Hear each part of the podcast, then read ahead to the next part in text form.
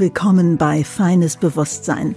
Ich bin Anne Siegel, Schriftstellerin und Journalistin aus Köln und in diesem Podcast geht es um Meditation nach verschiedenen Techniken, um Buddhismus, Zen und es geht um die vedische Meditation, über die ich mich heute mit Jens Nadershäuser unterhalte. Wir sprechen heute über Transzendenz und Mantra, über die Achtsamkeit als Lifestyle oder auch Spiritualität und Wohlstand, über Gewaltlosigkeit im Yoga, Fülle als Teil des Bewusstseins, warum wir eigentlich Lehrerinnen brauchen, die uns gute Techniken beibringen und, der blieb uns irgendwie nicht erspart, Donald Trump.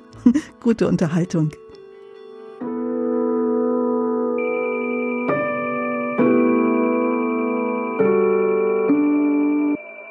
Jens, in der ersten gemeinsamen Folge haben wir über drei verschiedene Formen von Meditation gesprochen. Das kann man auch noch mal nachhören. Wer uns also jetzt kennenlernt, findet jetzt mit uns zum Mantra, wenn er oder sie das möchte.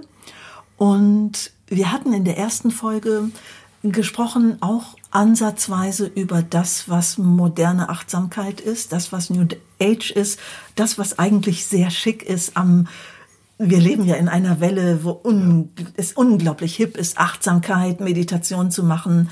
Vielleicht nochmal für alle, die uns zeitversetzt hören. Wir nehmen das hier auf während des zweiten Lockdowns in Deutschland im November 2020. Und ich glaube, Meditation boomt jetzt erst recht, oder? Du bist Meditationslehrer. Ja. Merkst du das gerade, dass mehr Leute meditieren wollen? Definitiv. Ich meine, es ist ja so, der Lockdown auf natürliche Art und Weise bringt er uns dazu, nach innen zu gehen, weil wir nicht nach außen gehen können. Viele erleben das so ein bisschen als eine Restriktion, als unangenehm. Dabei könnte genau diese Phase die größte Chance sein, die wir haben. Denn wir haben mehr Zeit. Ja, eventuell können wir vielleicht mal gewisse Dinge machen, die für uns schön sind, ein bisschen mehr Zeit für die Muße. Ja, und ich glaube auch, diese Zeit gibt uns auch die Möglichkeit, uns selbst innerlich nochmal neu kennenzulernen. Da werden jetzt viele meiner Freundinnen sagen, na toll, Jensen, du hast nicht Homeschooling zu Hause. Nein, aber jeder hat ja sich selbst. Okay. Und sich selbst immer wieder zu finden, am besten morgens und abends in der Meditation, bei sich selber anzulangen, selbst nach innen zu tauchen. Ich denke, das ist ein Geschenk, das jeder sich auch jetzt in dieser Zeit machen kann. Du sagst gerade morgens und abends Meditation. Wir beide praktizieren eine sehr alte vedische, 4000 Jahre alte Technik, bei der man morgens meditiert und abends meditiert. Standardmäßig jeweils 20 Minuten. Ich finde immer, es geht wahnsinnig schnell vorbei. Ich erlebe das ganz oft, dass Leute sagen, nee, also so viel Zeit habe ich nicht. Was antwortest du denen? Naja, es gibt ein schönes englisches Sprichwort, das heißt, das sagt, uh, Happy times pass quickly. Und das wäre ungefähr. Also glückliche Zeiten gehen schnell ja, gehen vorbei. schnell vorbei, ja. Okay. Ähm, also das heißt, das, wenn ich mich freue, ja. also merke ich gar nicht, wie schnell es vorbeigeht. So, genau so ist okay. es. Ich meine, man kann sagen, wenn man sagt, ich habe keine Zeit, 20 Minuten morgens und abends zu meditieren, gibt es ein einfaches Beispiel. Wenn wir uns vorstellen, wenn ich müde bin, angespannt bin, kraftlos bin, dann ist mein ganzer Tag anstrengend. Jede Aktivität ist anstrengend, kräftezehrend und nicht wirklich effektiv. Wenn ich aber frisch bin, erholt bin, lebendig bin, dann genieße ich jede Aktivität, dann genieße ich Kommunikation, dann genieße ich kreativ zu sein. Also ist diese 20 Minuten Meditation morgens und abends ist die beste Investition, die ich tätigen kann. Das stimmt. Also ähm, ich sage den Leuten dann auch immer, ey Baby, du weißt nicht, wie viele ich schaffe, wie viel mehr ich schaffe, wenn ich diese 20 Minuten morgens mache. Man könnte es noch einfacher sagen. Stellen wir uns vor, wir würden mal drei Tage nicht schlafen. Das kenne ich. Ja, das kennst du. Leider. Aber das Leben verändert sich dadurch und das Erleben ändert sich dadurch auch. Total. Und die, die Erholung, die wir in der Meditation haben, ist unverhältnismäßig höher als die im Tiefschlaf. Mediziner schlafen manchmal drei Tage nicht, also Not, Notarztleute, ne? Ja. Menschen, die in der Notaufnahme arbeiten. Und die würden jetzt wahrscheinlich auch sagen, da passiert uns auch mehr. Das ist auch ja. das, wo man dann ja. schnell auch mal einen Unfall hat selber. Ne? Mhm. Aber es ist ja in unserer Gesellschaft auch üblich gängig, dass wir die Dinge, die uns eigentlich gut tun, die uns aufbauen, die uns inspirieren, die uns eine gewisse Lebensqualität schenken, uns nicht so häufig gönnen. Eigentlich wollen wir dieses schöne Leben, wir wollen glücklich sein, wir wollen ein erfülltes Leben haben, tragfähige Beziehungen haben, aber das hat oftmals wieder mit Aktivität zu tun. Dabei müssen wir es nur zulassen, dass diese Qualität in unser Leben kommt. Du bringst jetzt tatsächlich gleich schon zu Anfang unserer gemeinsamen zweiten Folge so eine Art Stichwort, wo unsere erste Folge fast geendet ist. Also mhm. da ging es nämlich um Lifestyle, um dieses, ah, wenn du nur genug meditierst, wirst du schon glücklich sein oder erfüllt sein für Anfänger. Ich, ja. Nur wenn du das machst, kriegst du das. Und wir leben ja eben in einer Zeit, wo viele Menschen diesen Zustand der Transzendenz haben wollen. Das ist eigentlich was sehr Begehrtes. Ich hatte neulich eine Freundin oder Bekannte, eine Künstlerin bei mir zu Besuch und die erzählte von dem indischen Mönch, der jetzt Millionär ist, weil er war dann nicht mehr länger Mönch und er lernte zufällig Gwyneth Paltrow kennen, mhm. die eine App daraus gemacht hat und schwer, also die sind wahnsinnig ja. reich geworden. Was ich sagen will damit ist, wir leben in einer Zeit, wo all das kommerzialisiert wird. Ja. Übrigens ja auch die Technik, über die wir sprechen. Wir sprechen über eine Meditation, die bei dir, sag nochmal, wie heißt deine Seite? Ähm, tiefemeditation.net. Okay, du bist mhm. als tiefe Meditation sozusagen bekannt, in Anführungszeichen. Ja, ja. Es gibt da aber auch so eine Art Trademark von mhm. Menschen, die das auch adaptiert haben. Also diese alte vedische Meditation ist im Westen auch sehr bekannt als transzendentale Meditation. Genau. Ich habe das erlebt vor vielen Jahren, als ich nach San Francisco gezogen bin und die ersten freien vedischen Meditationslehrer kennengelernt habe, die damals auch schon mit der David Lynch Foundation zusammengearbeitet haben. Da ging das Crossover ganz gut, weil die gesagt haben, ja, aber ihr beherrscht die Technik und die haben dann, das war übrigens nach der Finanzkrise in den USA, wo es auch eine große Leid, ein großes Leid in der Gesellschaft gab. Und äh, Paul, mein, äh, mein Meditationslehrer in San Francisco, sagte, wow, ich mache das seit 40 Jahren, aber die letzten zehn Jahre hatte ich nicht so viele Leute, die das lernen wollten, mhm.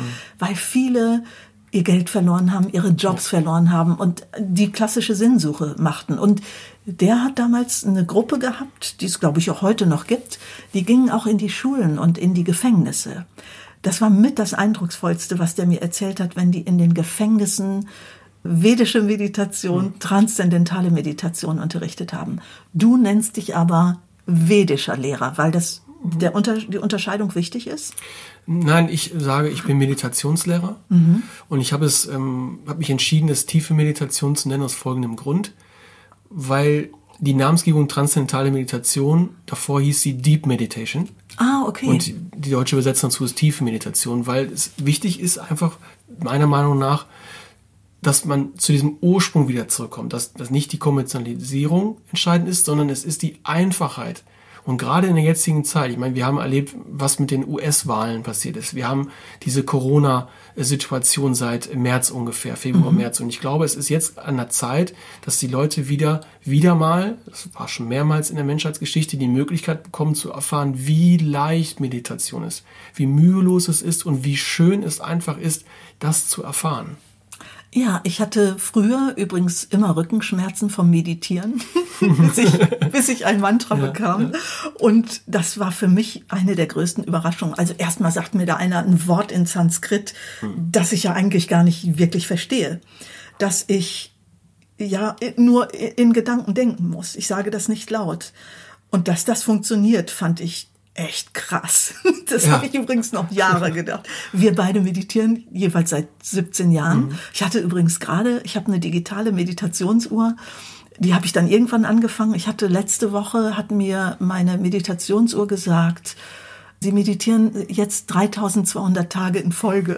Wow. Ja, das habe ich auch äh, mal einen Screenshot gemacht und das, ja. äh, ich glaube, auf Instagram gepostet, äh, zur Irritation mancher viele Leute kennen mich ja als Schriftstellerin und sind dann vielleicht nicht irritiert. Also ich habe auch ein Buch über buddhistische Nonnen geschrieben, aber ansonsten handeln meine Bücher von anderen Geschichten. Ich habe über eine Shoah-Überlebende geschrieben, die übrigens 100 Jahre alt war, in Panama lebte und mir die spannendsten Fragen zu dieser Meditation gestellt hat. Mhm. Sie ist, glaube ich, Gerda Stern so alt geworden, weil sie so neugierig war.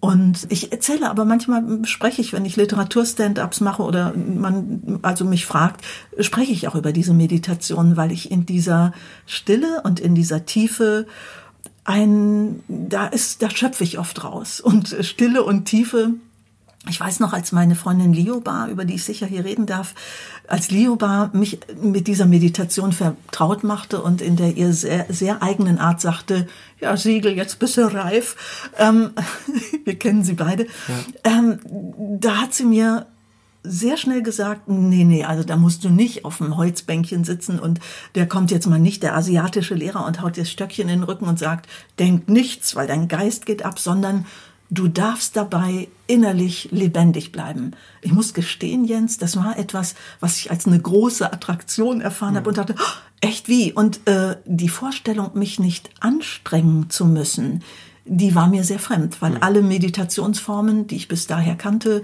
hatten strenge Rituale. Mm, ja, also, und hier geht's um nicht streng. Was machen wir, um diese Meditation zu erlernen? Ist das jetzt eine Frage, wie man, also wie der Kurs aufgebaut ist? Nee, oder? danke, dass du, du hast jetzt quasi in meinen Kopf geguckt. So weit wollte ich noch nicht. Wir haben ja eine Folge heute und es soll ja auch keine Werbeveranstaltung für hm. dich sein, weil es gibt ja, wie viele Lehrer unterrichten in Deutschland diese oh. Form? Hunderte wahrscheinlich, ja, ja. oder? Okay. Also, was, ich wollte sagen, ich brauche kein Bänkchen, ich muss mich da nicht hinsetzen, Nein. muss ich eine feste Nein. Uhrzeit haben. Also vielleicht nochmal, mhm vedisches Meditieren für Doofe oder für Superanfänger, sagen wir es lieber so. Also das Wichtige ist als allererstes Mal, dass wir eine Sitzposition finden, die für uns vollkommen bequem ist. Ja, es sollte, also wir können im Sessel meditieren, wir können im Sitz meditieren. Das eigentlich Wichtige ist, dass der Kopf nicht angelehnt ist, weil wenn der Kopf angelehnt ist, dann ist unser Bewusstsein sozusagen auf Schlaf programmiert. Ja? Das hat mit den Nerven am Hinterkopf zu tun. Also wir sitzen eine an einer Position, die sehr bequem ist. Ah, das ja? heißt also, wenn ich in so einem Sessel sitze, wo ich hinten oder mich schräg hinlege, man kann auch nicht mhm. liegen dabei, glaube ich. Genau, sitzend, ja. Okay. Meditieren sitzen. Das, dann weiß mein Kopf, Achtung, jetzt ja. Tiefenprogramm. Genau, jetzt wird anderes Tiefenprogramm. Genau, jetzt wird geschlafen. Deswegen suchen wir eine Position und setzen uns bequem hin. Bequem ist sehr wichtig, ja. Wir brauchen keine Sitzposition, keine Handhaltung, absolut nicht notwendig. Wenn wir dann bequem sitzen, was wir dann tun ist, wir schließen die Augen und machen erstmal nichts. Schade, dass ihr Jens Gesicht jetzt nicht sehen könnt. Das war sehr gut. Ja?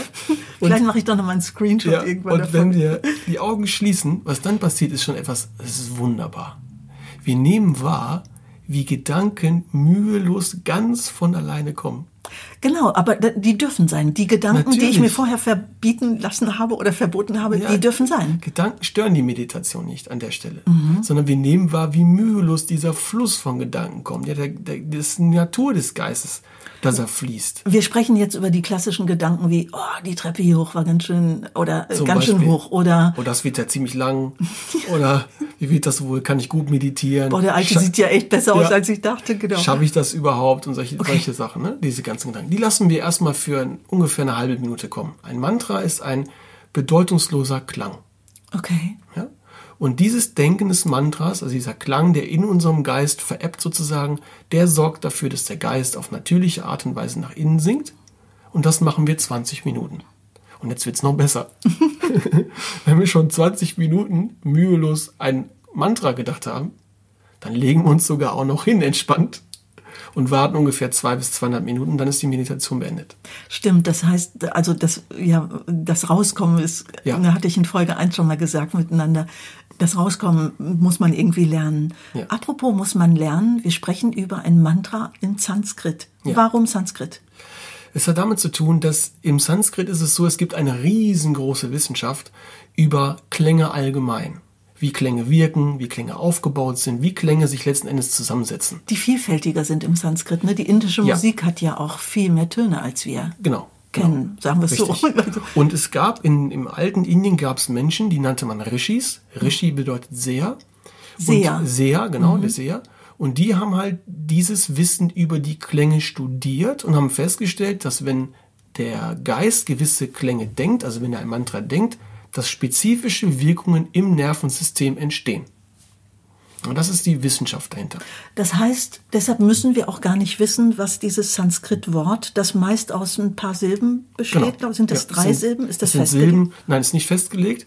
Und äh, die Bedeutung ist deshalb nicht wichtig, weil es eben die Qualität des Klanges ist, die den Geist berührt. Weil wenn er ein, wenn das Mantra eine Bedeutung hätte, lösen wir wieder Assoziationen aus. Stellen wir uns vor, das Mantra wäre Rose. Ja, dann denke ich Rose, ah. Rose und dann denke ich, ja, ist es eine rote Rose, ist es eine weite, weiße Rose, hat die Rose Dornen, äh, riecht sie gut, Gertrude ja? Stein. Ja, genau.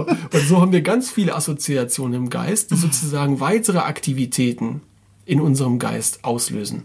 Wenn aber nur der Klang da ist, dann folgt der Geist diesem Klang, der immer weiter verebbt und stiller wird und taucht auf diese Art und Weise auf natürliche, mühelose Art nach innen. Es gibt ganz unterschiedliche Arten von Mantren. Mhm. Es gibt zum Beispiel Mantren für Menschen, die sehr zurückgezogen leben. Ach. Ja? Zum Beispiel das bekannteste Mantra, das eigentlich alle kennen, die sich damit beschäftigen, ist das sogenannte Om-Mantra. Okay. Das Om-Mantra ist ein Mantra, das, ich sag mal, dieses Losgelöstsein von weltlichen Aktivitäten fördert. Nun sind wir moderne Menschen, ja, und wir können es eigentlich nicht gebrauchen, dass wir in die Abgeschiedenheit, in die Zurückgezogenheit des Lebens gehen. Ja? Das heißt, wir müssen Mantren finden, die unseren Lebensbedingungen entsprechen. Das Mantra ist ein Gefährt für den Geist, nach innen zu singen. Ach. Nehmen ein ganz einfaches Beispiel. Mhm. Wasser hat die natürliche Tendenz, von der Spitze des Berges hinabzufließen in Richtung Ozean. Mhm. Ja? Auf ganz natürliche Art und Weise. Und was wir nicht machen, das Mantra ist nichts anderes, als wir würden ein kleines Papierschiffchen nehmen und es in diesen Fluss fallen lassen. Was macht das Papierschiffchen? Es geht automatisch Richtung Ozean. Richtung, ja. Das heißt, der, das Mantra gibt dem Geist eine Richtung und diese Richtung ist nach innen. Das ist entscheidend. Das ist toll, dass du das so erklärst. Also du gehörst ja zu einer Generation junger Meditationslehrer, die sich unterscheiden von dieser wahnsinnigen Exklusivität, die auch mhm. lange bei der transzendentalen Meditation herrschte. Es gibt einen fiesen Film darüber und ein paar Bücher. Ich kenne das übrigens auch, wenn ich mal gesagt habe, was ich mache. Es gab äh, das nicht oft, aber und in Deutschland ist das immer noch anders. In den USA ist das viel verbreiteter als hier äh, da wurde ich richtig angegiftet, so nach dem Motto, was, das ist doch eine Sekte? Und ich so, hallo, das hat null mit Spiritualität zu tun. Oder dann hieß es, also ich bin zum Beispiel Protestantin, ähm, wie bis jetzt aus der Kirche ausgetreten, wo ich sage, äh, nein, also diese Form der Meditation, das sage ich jetzt mal so ehrlich, ist ein Outing, hat mich meinem Gott viel näher gebracht, ja. ja. Und ich kenne auch Leute, die haben nichts damit am Hut und die sagen, äh, du, ich brauche das nur als Technik, ja, hm. zum Beispiel. Und das hat eigentlich damit nichts zu tun. Aber dadurch, dass das sehr teuer war eine lange Zeit, hm. Würdest du mir zustimmen, dass da so eine Art künstliche Exklusivität auch mit verbunden war? Definitiv. Und der andere Punkt ist letzten Endes, dass alles, was gekleidet wird in eine Organisation oder mhm. in eine Ideologie, mhm. immer auch den Keim ich sag mal, des Missbrauchs oder des, des, wie soll man sagen, des negativen, destruktiven beinhaltet. Ja? Aber das Wichtige und Entscheidende ist eigentlich, weil das ist die Lehre vom Swami Brahmananda Saraswati oder wie wir sagen Gurudev. Mhm. Das Besondere ist, es ist eine einfache Technik. Es ist eine Technik, die das Prinzip des Geistes anwendet. Da, da, spielt die Konfession keine Rolle, da spielt die Ideologie keine Rolle, da spielt der Beruf keine Rolle, da spielt das Alter, das Geschlecht, die Herkunft, die, spielt alles keine Rolle. Deswegen ist dieser Begriff transzendentale Meditation eigentlich relativ elegant gewählt, ah. weil sie eben alle Unterschiede transzendiert. Okay. Ja? ja. Das, was wichtig ist, dass die Menschen von heute immer wieder diese Botschaft erfahren, also beziehungsweise die Möglichkeit erfahren, sich selbst innerlich zu erfahren. Was nichts ja? anderes als diese eine Technik ist. Ja, und es ist letzten Endes die ursprünglichste Meditationstechnik. Mhm. Ich habe das nie öffentlich erzählt, aber ich tue das hier mal. Ich war tatsächlich als Jugendliche, nachdem meine Schwester gestorben ist, durch Todeserfahrung habe ich immer irgendwie komische äh, Auswege gesucht. Ich war mal eine Zeit in einer, äh, heute würden wir sagen, evangelikalen Sekte. Und ich würde mal behaupten, dass ich komplett die Antennen dafür habe. Also ich hatte damals übrigens sehr verzweifelte Eltern, die dachten, oh Gott, unser Pastor, der längst tot ist auf dem Land, den ich immer blöd fand, der hat wohl zu meinen Eltern gesagt, ach, die Anne ist intelligent genug, die wird das irgendwie selber rausfinden. Und ich weiß noch, ich weiß nicht mehr genau, ich müsste in meine alten Jugendtagebücher gucken, ich war so 14.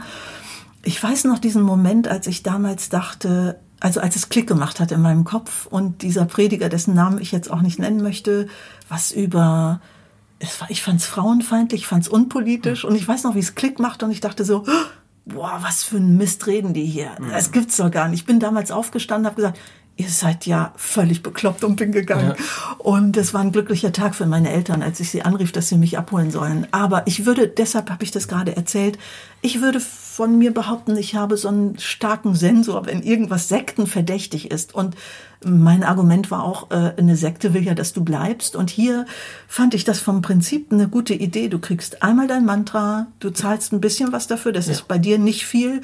Bei mir war das sehr viel mehr, als ich eingeführt wurde. Mhm. Wollen wir darüber reden? Oder ist das Werbung? Wir haben hier kein Werbeverbot. Ich habe damals, glaube ich, 800 gezahlt und ja. ein Kollege von mir aus dem Fernsehen sagte, was, das war ja billig. Ich bin ja. irgendwie auf dem Seelisberg in Zürich gewesen, da hat es 2000 gekostet ja. Euro. Und du hast, glaube ich, nimmst 300? 350 50 Euro, für eine Einführung. Und ich fand aber schon, meine 800 waren die beste Investition meines Lebens, weil ich lerne die Technik einmal und dann habe ich die ja. Naja, und was natürlich auch das Besondere ist, also meine Ideologie bei der Preisgestaltung war die, dass ich die Meditation zu dem Preis weitergebe, wie ich sie erlernt habe. Ah, wow. Das war mir sehr wichtig. Stimmt, unser Swami, ja. den wir beide kennen, Inder, genau. nimmt auch nicht viel, ja. ja. Weil das ist wichtig, weil es geht eigentlich im Endeffekt darum, dass die Menschen diese Möglichkeit bekommen. Wenn jetzt jemand sagt, ich bin sehr gestresst, ich bin beruflich stark eingespannt, ich habe äh, privat sehr belastende Situationen, ich fühle mich emotional nicht gut, abgeschlagen, Müdigkeit, und der dann diese wundervolle, einfache Technik nicht lernen kann, weil es am Geld scheitert, das ist ja furchtbar. Mhm. Das kann man sich gar nicht vorstellen. Ja, ja aber das ist natürlich auch so eine, so eine Spannbreite, weil mhm. also ich habe ja selber eine Ausbildung als Familientherapeutin, lege immer Wert darauf. Ich habe ja nie praktiziert, ja. aber finde das toll. Bei meinen Recherchen hilft mir das als Schriftstellerin. Ähm, ich weiß noch, dass ich damals mal gelernt habe, eine Therapie, die nicht viel kostet, ist nichts wert. Mhm. Und ich selber habe mal eine Therapie gemacht und mir war wichtig, dass das etwas ist, wo nicht die Krankenkasse zahlt, wo ich selber was für tun muss, dass ich mir das sozusagen wert mhm. bin. Und ich fand auch immer aus der Beobachtung, die sind auch ein bisschen besser gewesen, diese Therapeuten. Also das heißt, du bist wahrscheinlich in dem Spannungsfeld, das sind ja vier Abende, wo du ja. die Leute einführst. Du kannst es gar nicht umsonst machen, aber du willst ja. es auch nicht zu teuer machen. So ist es, ja. Das Mantra ist die eine Sache. Das zweite ist der richtige Anfang, wie wir sagen. Und der richtige Anfang ist der mühelose Anfang. Ja, und dafür brauchst du jemanden, der selbst diese Bewusstseinszustände erfahren hat. Das ist etwas, was man nicht sich anlesen kann. Und dann kommt der dritte Schritt, und das passiert dann im Kurs, dass in einem Gespräch die Erfahrungen, die man in der Meditation macht, bespricht. Stimmt, und das passt natürlich auch gut zu dem, wo es auch ein bisschen drum geht, ähm, Meditation, Achtsamkeit als Lifestyle. Es, mhm. es, gibt natürlich unfassbar viele Publikationen darüber. Ich kenne ein paar Leute, die so voll einen auf heilig machen, würde ich ja, jetzt ja. mal sagen. Ja, sage ich jetzt mal ganz ehrlich. Ich hoffe, die hören das nicht. Es gibt auch nur einen Mensch, der mir gerade dazu einfällt, den ich mag als Kollegin. Aber es stellte sich dann irgendwann raus, ja, aber ich habe das mir angelesen, die Bhagavad Gita, wo ich sagte, ja, aber die liest du doch von hinten nach vorne. Wie jetzt? Aber andersrum funktioniert doch auch. Und ich habe damals dieses Buch Die Ehrwürdige gemacht über die ersten die erste Gesche, also die erste große Lehrerin im Buddhismus, die ich dann auch begleitet habe im tibetischen Buddhismus. Ich habe mit meinem Wissensdurst einige buddhistische Lehrerinnen auch fragen können, die mich nicht angeleitet haben. Aber da ist ja auch immer wichtig die Unterweisung und mhm. auch diese Meditation, über die wir hier sprechen, kommt aus einem Lebensbereich, wo ja wichtig ist, die orale Weitergabe vom Lehrer, ja. Lehrerin an die Schülerin. Hm. Also das geht auch noch mal in die Richtung, ne? Absolut. Und letzten Endes ist es ja gerade der Dialog. Ich meine, wir leben jetzt hier in der Lockdown-Zeit. Mhm. Wir erleben jetzt alle, wie wichtig soziale Kontakte sind, wie wichtig Berührung sind, wie wichtig Zusammensein ist. Und diese Meditation ist derart subtil. Ja, sie ist so fein. Ich meine, nicht ohne Grund nennen wir das hier feines Bewusstsein. Sie ist so fein, dass auch die Weitergabe auf eine sehr persönliche Art und Weise geschieht. Das ist sehr wichtig. Das heißt aber, du hast ja, du wählst ein Mantra für eine Schülerin, einen Schüler aus, mhm. aber nicht danach, wie der jetzt drauf ist, oder? Nein, es gibt verschiedene Kriterien, wie die Mantren ausgewählt werden. Aber das, das Wichtige ist, also man muss wirklich den Fokus weglenken von unbedingt was ist jetzt mit diesem Mantra? Was steckt jetzt dahinter? Warum ist das so? Warum die Mantren und warum so lang? Und warum muss es Sanskrit sein? Kann ich nicht Russisch oder Chinesisch nehmen? Wir müssen einfach verstehen, das Mantra ist für den Geist letzten Endes nur ein Gefährt, weil dieser Klang, den wir für uns persönlich erhalten in einer kleinen Zeremonie, uns so nah ist, lassen wir ihn bei uns, weil wir wollen ja nach innen Immer dann, wenn wir den Klang vergröbern, also ihn teilen, aussprechen und so weiter, dann gehen wir wieder nach außen. Was wir aber wollen, ist, wir wollen nach innen, wir wollen nach innen sinken. Also behalten wir diesen Klang auch für uns. Das stimmt, das kann ich tatsächlich aus meiner Meditationspraxis sagen, dass das Mantra für mich also, dass man ja auch immer mal checken hm. muss. Also, ich habe mal erlebt, ich habe mit einmal zugenommen. Das fand ich ganz seltsam. Und da merkte ich, dass mein Mantra nicht mehr stimmt. Ja, und ja. habe Swami Shailendra gefragt, ob wir mal kurz checken können. Hm. Und dann war klar, es war eine Silbe, die hatte sich verschliffen quasi ja. über die Jahre hinweg. Das fand ich interessant. Ich habe sofort wieder abgenommen. Das fand ich übrigens krass. Immer dann, wenn jemand beginnt zu meditieren, ja, geschieht in ihm ein Prozess, den wir als Stresslösung bezeichnen. Mhm. Und je mehr Stresse in diesem Nervensystem und dem menschlichen Nervensystem gelöst werden, desto feiner wird das Bewusstsein, das der Mensch erfährt. Ja? Normalerweise erfährt der Mensch Wachen, Träumen und Tiefschlaf. Wobei man bei Träumen und Tiefschlaf sagen muss, viele merken nicht, dass sie träumen. ja, sie, vielleicht erinnern sie sich danach äh, daran. Und dann kommt der Tiefschlaf, den erfahren die meisten Menschen nicht.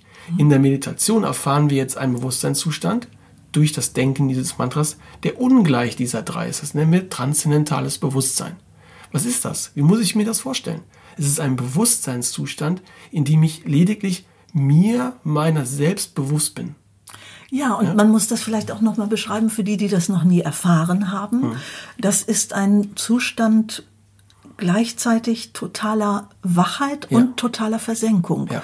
Und vielleicht müssen wir auch für die, die gar nicht wissen, über was wir hier sprechen, nochmal sagen, dass dieses ganz tiefe Bewusstsein, äh, ich habe mal diese Meditationsgruppe gehabt und das finde ich im Nachhinein sehr typisch. Also man kann alleine meditieren, aber man kann auch mal in Gruppen meditieren, wie man möchte. Wir hatten mal eine Gruppe, wo offensichtlich über uns ein Hubschrauber gekreist ist. Und es war spektakulär. Als die Meditation vorbei war, hat sich die Lehrerin entschuldigt und exakt die Hälfte der Gruppe sagte, welcher Hubschrauber? Ja. Da gehörte ich zu. Genau. Und die anderen sagten, boah, ich kam gar nicht rein. Das war ja wahnsinnig anstrengend. Das hat mich, also bis heute übrigens mhm. fasziniert mich das. Mhm. Also es ist ja so, wenn wir etwas tun, das uns vollständig einnimmt, eine schöne Aktivität, dann vergessen wir auch die Welt um uns herum ist ganz einfach. Mhm. Wenn wir vertieft sind in ein wunderschönes Buch, was du ja auch wundervolle Bücher schreibst. Wenn wir oh, wow, danke für den Werbe. wenn, wir, wenn wir in diese Geschichte eintauchen und vertieft sind, dann kriegen wir die Zugfahrt gar nicht mit. Dann heißt das nächste halt Hamburg Hauptbahnhof. Stimmt, ja. ja? Mhm. Und das hängt damit zusammen, dass dieser Zustand, transzendentales Bewusstsein, unser Naturzustand ist. Und dieser Zustand ist so angenehm, der ist so anziehend, dass alle anderen Dinge verblassen. Deswegen geht auch die Zeit so schnell um. Und das bedeutet gleichzeitig auch, dass wir oftmals die Bewusstheit für die Umgebung als auch für unseren Körper wahrnehmen. Das heißt, wir könnten auch überall meditieren. Wir können sogar unter einem Hubschrauber meditieren oder ja. im Zug oder im Flugzeug. Also gibt's, also wir müssen nicht in eine Höhle gehen und uns zurückziehen, sondern wir können an jedem Ort im Prinzip meditieren. Ich meditiere immer unterwegs, mhm. also im Zug, in Flugzeugen. Ich hab, bin ja früher mal eben auch zwischen San Francisco und Köln sogar gependelt ja. und habe wahnsinnig viel meditiert. Und habe übrigens damals gelernt, das ist jetzt auch nochmal echt was für die Fortgeschrittenen hier, dass wenn man pro Flugstunde zehn Minuten meditiert, man fast keinen Jetlag hat. Das mhm. war eine ganz spannende Erfahrung. Es sei denn, man schläft, dann darf man schlafen. Ja. Aber das fand ich auch ziemlich irre, dass das funktioniert da hast du mir einen tollen Hinweis gegeben zum Thema Schlafen. Ne? Man hat ja manchmal so Bilder wie, ich muss gerade sitzen und muss jetzt hier die 20 Minuten, müssen abmeditiert werden. Wir nehmen es so leicht mit der Meditation. Wenn wir in der Meditation einschlafen sollten, legen wir uns hin und schlafen. Ja, das übrigens muss ich auch sagen, als jemand, die manchmal echt äh, ziemlich unter Druck auch äh, Texte abgeben muss. Ja dass ich, ich meditiere sehr viel beim Schreiben. Ich, wenn ich Bücher schreibe, meditiere ich übrigens immer mehr als sonst. Das kannst du sogar auf meiner elektronischen Meditationsuhr kannst du sehen, wann ich Bücher schreibe, weil echt da der Highscore ist. Das ist total krank, aber ist so ja. und funktioniert. Und ich kenne das auch, dass wenn man bei der Abendmeditation einschläft, das ist ein so tiefer, erholsamer Schlaf. Ja. Und es ist fast förmlich, der Körper holt sich das richtig, oder? Absolut. Okay. Ja. Ich habe noch mal eine Frage zu dem, was du vorhin gesagt hast, Jens. Also du hast gesagt, das ist unser ureigenster Zustand. Ja. Aber wann haben wir den verlassen? Sprechen wir jetzt von vor der Steinzeithöhle? Nein, also ganz konkret gesagt, haben wir ihn nie verlassen. Ah. Ja, es ist eigentlich so, dieser Zustand ist immer da. Was sich aber unterscheidet zwischen Menschen, die meditieren und Menschen, die nicht meditieren, ist, dass die, die nicht meditieren, in der Regel, gibt auch Ausnahmen, in der Regel das einfach nicht erfahren. Ja, es ist ungefähr so wie, wenn ich jetzt, ich bin Brillenträger zum Beispiel, ich sehe die Welt vollkommen scharf mit meiner Brille. wenn ich die Brille jetzt abnehme, dann ist die Anne nicht mehr so scharf. Vielleicht, ja. Dann setze ich die Brille auf, ist sie, ist sie wieder scharf. Und dieser ureigene Zustand ist immer vorhanden. Da gibt es ein tolles Beispiel. Stellen wir uns eine Lampe vor, die leuchtet. Die leuchtet permanent. Wenn ich jetzt mehrere Tücher über diese Lampe drüber lege, wird irgendwann das Licht so stark überdeckt und äh, überlagert, dass ich das Licht nicht mehr sehen kann. Was die Meditation jetzt macht, ist, sie nimmt die Tücher einzeln runter, sodass ich wahrnehme, dass die Lampe immer leuchtet. Das heißt, dieser Urzustand ist immer vorhanden, wird aber nun mal durch die Stresse, die wir in unserem Nervensystem, unserem Geist haben, überlagert. Also die Stresse sind ja auch, das kann ja. die Wut sein, ja. Leute giften sich an, ähm, das sind oft ja verdeckte Ängste auch, die ja. Leute ausagieren, oder? Ja, und Anspannungen, Erwartungshaltungen, auch Ablehnung, auch Verlangen, das sind alles Dinge, die in uns eine Anspannung erzeugen. Stress ist ja nichts weiter als eine Anspannung. Ja? Und diese Anspannung kann teilweise verdeckt sein, dass wir sie gar nicht wahrnehmen. Zum Beispiel, es gibt dieses Phänomen, man weiß, man hat ein Vorstellungsgespräch am Freitag und am Mittwoch wird man gefragt, und wie sieht's aus? Bist du schon ein bisschen nervös? Nee, eigentlich nicht. Ja, dann ist der Schlaf aber entsprechend plötzlich, dass man merkt, boah, ich träume ganz wild. Mhm. Da merkt man eigentlich, wie unter der Oberfläche sehr, sehr viel Stress sich ansammelt. Das Tolle bei dieser Technik ist, dass wir nicht nur die Stresse für den Moment abbauen, sondern wir lösen sie auf. Das heißt, ah, okay. sind nachhaltig sind diese Stresse verschwunden. Würde das oder heißt das im Umkehrschluss, wer diese Technik praktiziert, träumt weniger? Ähm, ja, letzten Endes ja, weil Träume sind letzten Endes auch eine Form der Stressverarbeitung. Mhm. Ne? Auch wenn wir schöne Träume haben, ist trotzdem eine Form von Stress, ja. Aber dieser Stress, der sich ansammelt, der braucht halt ein Gleichgewicht an Ruhe, um die aufzulösen. Ne? Ich habe, als ich damit angefangen habe, und ich weiß noch, das waren die ersten Tage, da war mein Freund hier und ähm, ich, also ich saß im Auto und fuhr nach Bochum zu der Meditationslehrerin und irgendjemand rief an und ich hatte, musste eine Zahl nennen. Die lag also auf dem Beifahrersitz. Ich saß im Auto und fuhr. Und ich guckte einmal auf die Zahl und sprach die Zahl, die war, weiß ich nicht, achtstellig, sprach die ins Telefon, hatte aufgelegt und dachte, oh, krass, was ist das denn? Ich konnte nie also ich konnte mir nie Zahlen merken. Seit ich meditiere, kann ich mir Zahlen merken. Hm. Wie kann das sein?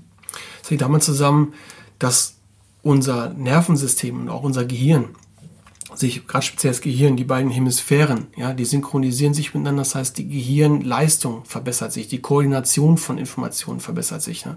Also die, wir haben sogar, geht sogar so weit, dass man feststellt, dass man eigentlich gesagt hat, Nervenzellen können sich nicht regenerieren. Mittlerweile weiß man aus der Meditationsforschung, dass das möglich ist. Das heißt, die Meditation, indem sie nicht nur den Geist, sondern auch den Körper in diesen Urzustand zurücksetzt, hat ein unwahrscheinlich hohes Heilungspotenzial, unwahrscheinlich hohes Kreativitätspotenzial und unsere Lernfähigkeit nimmt unwahrscheinlich zu. Und wir sprechen über eine Meditation, die sehr gut erforscht ist. Ne? Auch, ja. auch übrigens buddhistische ja. Mönche meditieren ja. auch nach der Technik eigentlich, mhm, oder? Richtig, ja. Genau, also die sind richtig ins, in die Computertomographie geschoben worden und man hat gesehen, was da genau. stattfindet. Mhm. Ich habe komischerweise ich würde nicht sagen, dass ich ein ganz anderer Mensch geworden bin, aber ich sage manchmal auch, ach, ich bin irgendwie netter geworden, seit ich meditiere. Und ich muss mich in dieser Zeit, als ich diesen Wahnsinnsstress hatte und gerade dann angefangen hatte zu meditieren, mich so sehr verändert haben, dass eine Freundin an meiner Tür klingelte mit und sagte, Anne, ich weiß nicht, was du nimmst, aber ich will das auch. Ja. Das war für mich wirklich das schockierendste Erlebnis. Ja ich, ich habe das so für mich. Sie hat gedacht, ich nehme Pulver oder ja, so. Ja, ne? genau. Also sie also war ich, überrascht, dass es eine Meditation ja, ist. Ja. ja, klar.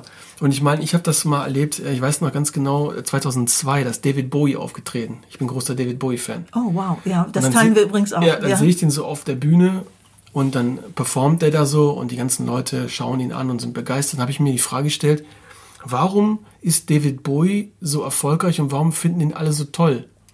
Und ich bin der Meinung, dass wirklich erfolgreiche, wirklich erfüllte Menschen deshalb so einen Zuspruch bekommen, weil die Menschen in sich spüren, dass der das hat, was ich in mir auch habe. Bloß bei ihm ist es sichtbar. Ah, okay. Und ja, ja? okay. Und so ist das auch. In dem Moment, wenn du meditierst und bei dir bist und diese Stress ablöst, du strahlst automatisch diese Ruhe, diesen inneren Halt aus. ja, dass andere das merken und sagen, ich will das auch. Mhm. Dabei müssen sie eigentlich nur erkennen, dass das, was sie im anderen sehen, in ihnen ist. Ah, okay, wow. Und es ist immer da, 24 Stunden, 365 Tage. Wir müssen es nur abrufen. Ja, wir müssen es einfach nur uns der Möglichkeit eröffnen, es zu erfahren.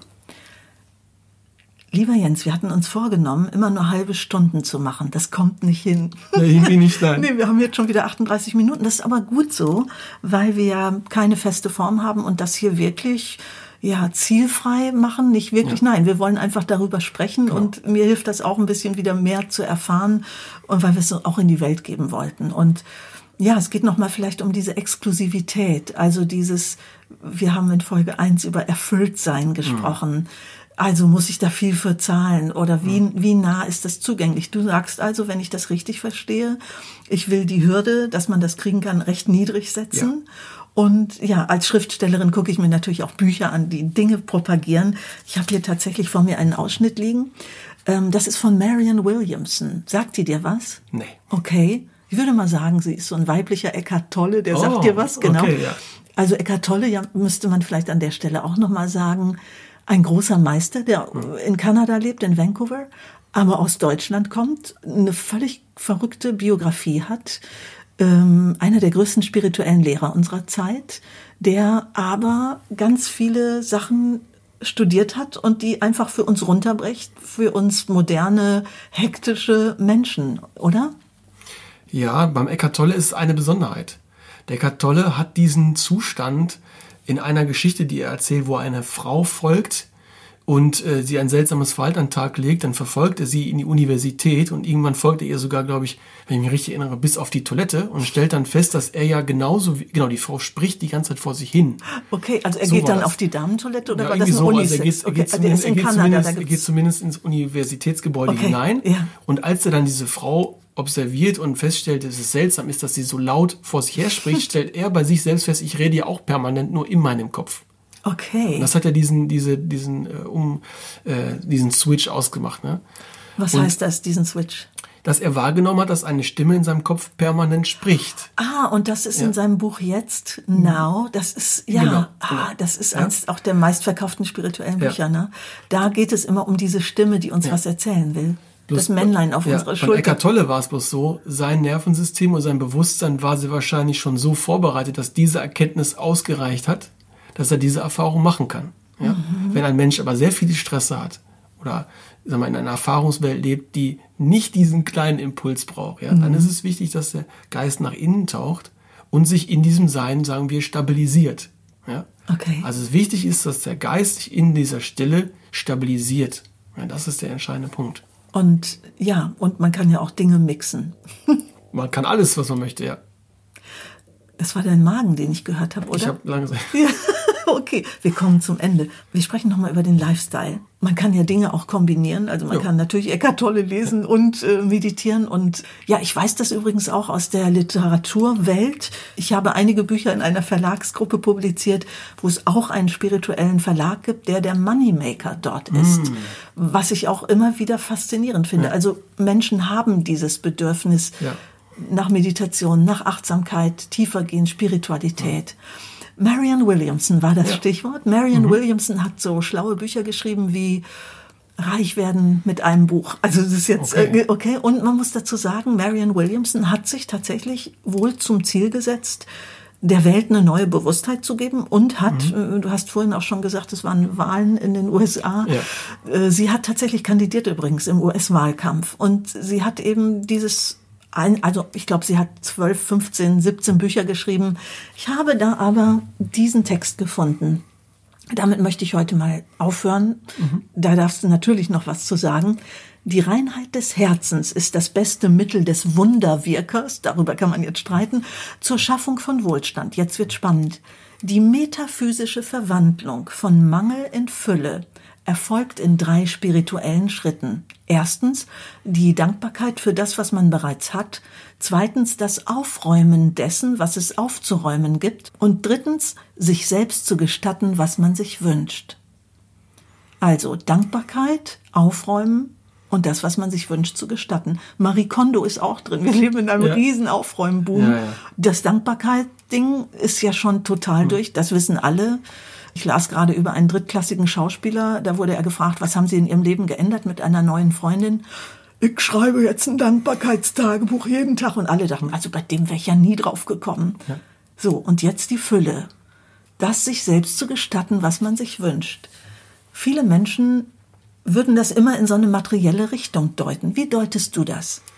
Also ich sag mal, Erfüllung ist ein innerer Zustand. Mhm. Ja?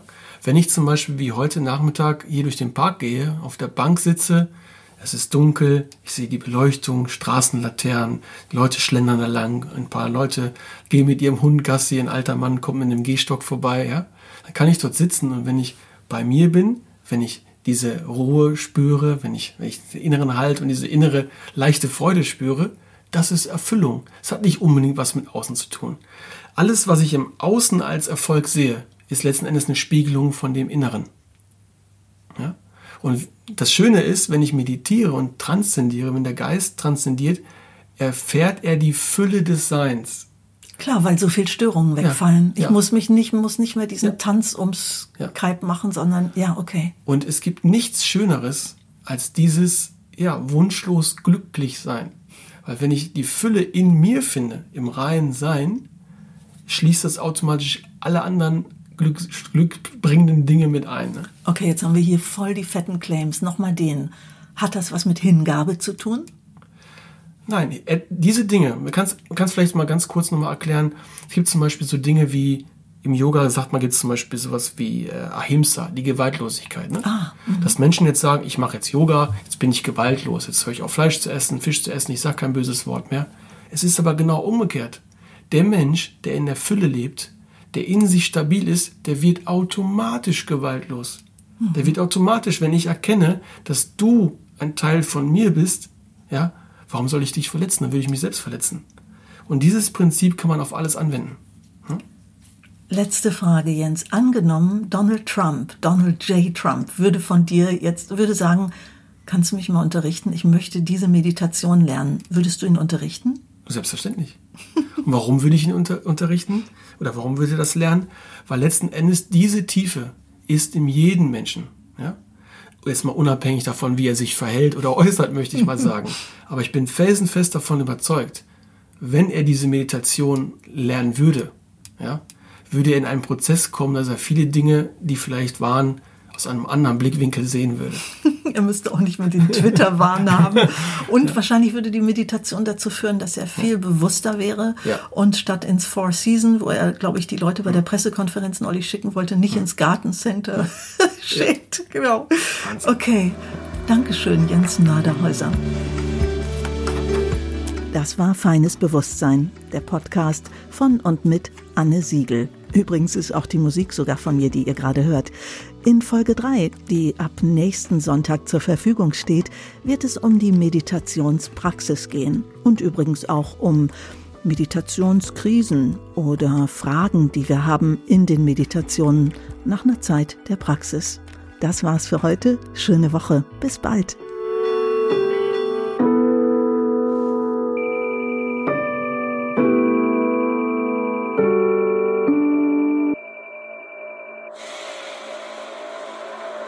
Produktion von This Voice Travels.